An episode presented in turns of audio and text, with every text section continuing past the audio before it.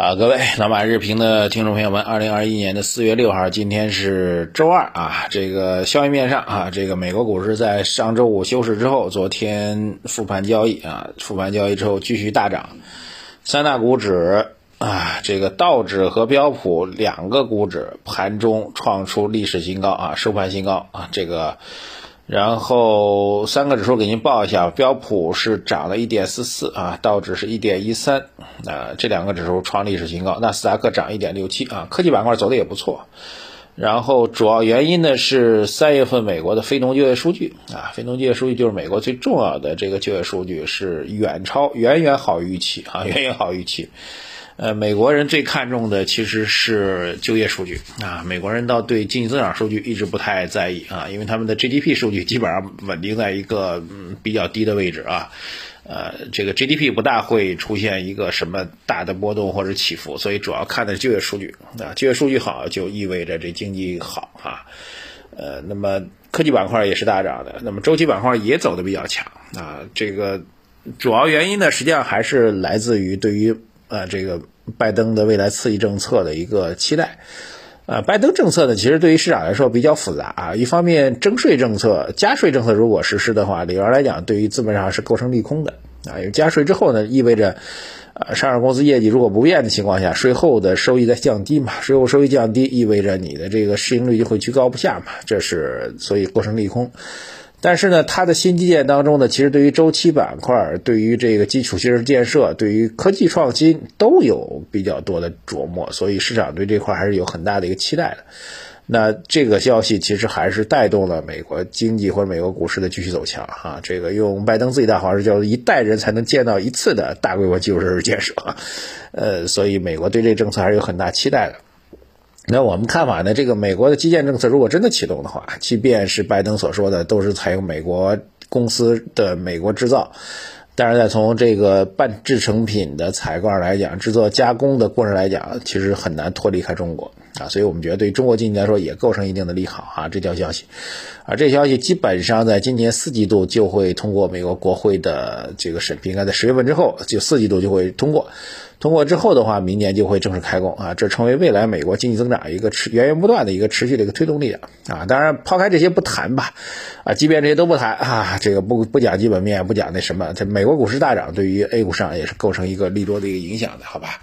这是一个内容啊。另外一个从这个国内消息面上来讲，内容比较少啊，主要是今天的深交所的。主板和中小板正式合并了啊，这样的话，两大市场啊，就是沪市和深市啊，正式形成了二加二的格局啊。深市呢就是主板加呃这个创业板啊，沪市呢就是主板加科创板啊，这形成了这个二加二的格局啊。影响呢，对于市场交易来说几乎没有什么影响。单位，但整个结构比较比较清晰跟简单了，这意味着什么呢？意味着可能未来的这个注册制改革会有进一步的推进啊。消息面上有这样的情况，简单通报一下，没有什么直接影响啊。另一个呢，就是在假期间呢，这个呃这个钢材的价格出现明显上涨啊。来自于唐山的钢坯价格的消息呢，四月二号一天涨了每吨一百四十块钱，最高报价已经突破了每吨五千块钱，再创历史新高。而且出现了这个钢坯价格和钢价倒挂的现象啊，市场需求非常旺盛，所以大家就急着去买这钢坯，然后赶紧加加工成钢铁这样的状况。所以我们认为整个呃这个包括最近一段时间基建复苏的消息啊，这个最近统计到的挖掘机的销售数量也在明显的增长啊。呃，所以大家可以重点关注一下，就去年整个基建的启动比我们预期要差，但是今年反馈出来数据呢，就去年压抑的基建数据啊，加上今年的基建的增量的数据，有可能在今年带动整个基建的复苏。啊，基建复苏其实本身属于周期板块啊，整个大周期板块啊，顺周期板块，应该还是有比较大机会的。所以从各方面现在来讲呢，整体来讲的这个基本面是趋暖的啊，包括我们这边啊，这个。呃，特别提醒一下，今年呃四月份了啊，已经四月份了啊，四月份有两件大的事情。从宏观方面，一个呢是四月，目前预计是四月十六号啊，会国家统计局会正式公布一季度的宏观经济增长数据啊。这增长数据呢，由于我们现在 看到的三月份的月度数据来讲呢。极有可能会远超预期啊！之前预估可能十七、十八、十九就算很高了，现在已经有人喊出来，可能会出现二字头的增长，就百分之二十几的增长速度啊！当然这个呢，有人说这因为基数的原因，把它割开的不谈。但目前啊，宏观经济界界别啊，这个我周末的时候也跟看了一些报告，跟大家做一点交流。那目前预估呢，二季度增速有可能也会接近在百分之八，甚至到百分之十，同样是好预期的。那这几个宏观数据，首先透露给大家，就是一季度的宏观最终公布的数据，极有可能比之前大家认为比较热的顶点还要更高。二季度呢，甚至可能也会更高。之前二季度预测大概是百分之八，现在预测二季度可能在百分之八以上啊，也会更高。所以整个宏观数据方面也是取暖的。这四月份的第一件大事就是经济数据发布啊，第二件大事呢就是备受关注的四月份的今年的第一次的政治局会议啊。政治局会议的时间呢不太确定啊，早的话呢有时候十八九号啊。二十号之前就会开啊，晚的话到四月份最后一天开都有的，所以时间不是特别固定。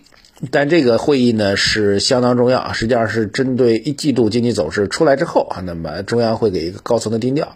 而历史当中确实出现过这种情况，就是由于年度定调和一季度政治局会议定调不太一致啊，出现导致市场出现剧烈波动啊，这个在。呃，二零二一九年的时候是比较明显的啊，一八一九年都曾经出现过，大家可以去关注一下。所以一季度的四月份的这次的会议，大家非常非常关注。当然时间还没到，我们也会密切关注。出来的时候第一时间提醒给大家哈，这个看看政策基调如何去表达啊。当然我们认为出现大幅度转折的概率不是很大的，因为不急转弯是整个政策的基本基调嘛。好，这个周末的消息主要就这些啊。那么如果简单总结的话，那就是总体的消息。内容是偏暖的，总体消息内容偏暖的啊。美国股市的上涨也好，我们基本面预期的上升也好，这个周期板块继续走强也好，科技板块还有一个这个缺芯片啊，上周的这个。啊，中芯国际跟台积电都在涨价，真正意义上带动了芯片整个股价的上涨。总体来讲，消息是偏暖的，这一点还是比较明确的啊。当然，最终市场能不能走得出来，我们再继续观察。对于我们持仓来说，我们几乎不变化。我们现在持仓呢，依然是一个进可攻、退可守的表达。所以上周的持仓给大家汇报一下：上周我们科技大势组合是上涨了百分之三点七六，周期组合涨了百分之零点六八，低估组合涨了百分之二点零七，我们的债券组合涨了也达到百分之零点四一。那么，如果和指数对比来讲，综指是涨了一点九三，沪深三百涨了百分之二点四五。我们在配了百分之这个百分之四十债的情况下，四比二比二比二的组合，我们的上周涨幅也达到百分之一点六九啊。这个基本上是真正实现了进可攻退可守啊。就是在前期市场回调的过程当中，如果您配了百分之四十的债的话，那您的回撤是相当小的，因为我们有整体的回撤数据啊，从二零二零年。一月二号开始，就从去年一月份开始算，算到今天，我们的四比二比二的组合总体回撤是只有百分之十一啊。那么最大回撤啊，沪深三百的回撤其实最高达到百分之十六了啊。这个还是一个比较稳定的防守策略。我们在一个进可攻退可守的策略当中，我们短期其实都不用调整啊。但是如果非要对短期做一个预测的话，整体氛围还是偏上涨的啊，当然本周走下来之后，应该这个逻辑就可以比较清晰了啊，所以抓紧啊！如果认为我们市场机会正在经过了春节后这一大波惨烈的调整后，市场机会正在逐步的显现的话，现在抓紧时间去建仓我们的四比二比二比二的组合，四二二的组合，好吧？抓紧时间，微信公众号财经马后办首页对话框底部输入数字二零二零八八。然后我们的老马书房啊，周末又进行了新书的内容的更新啊，大家去看一下我们的马道财道节目，还有我们的老马书房的最新的节目介绍，还有我们的免费试听的音频啊，获取我们的读书会节目，在微信公众号财经网红办首页对话底部输入“读书”两个字就可以获取了。谢谢大家，再见。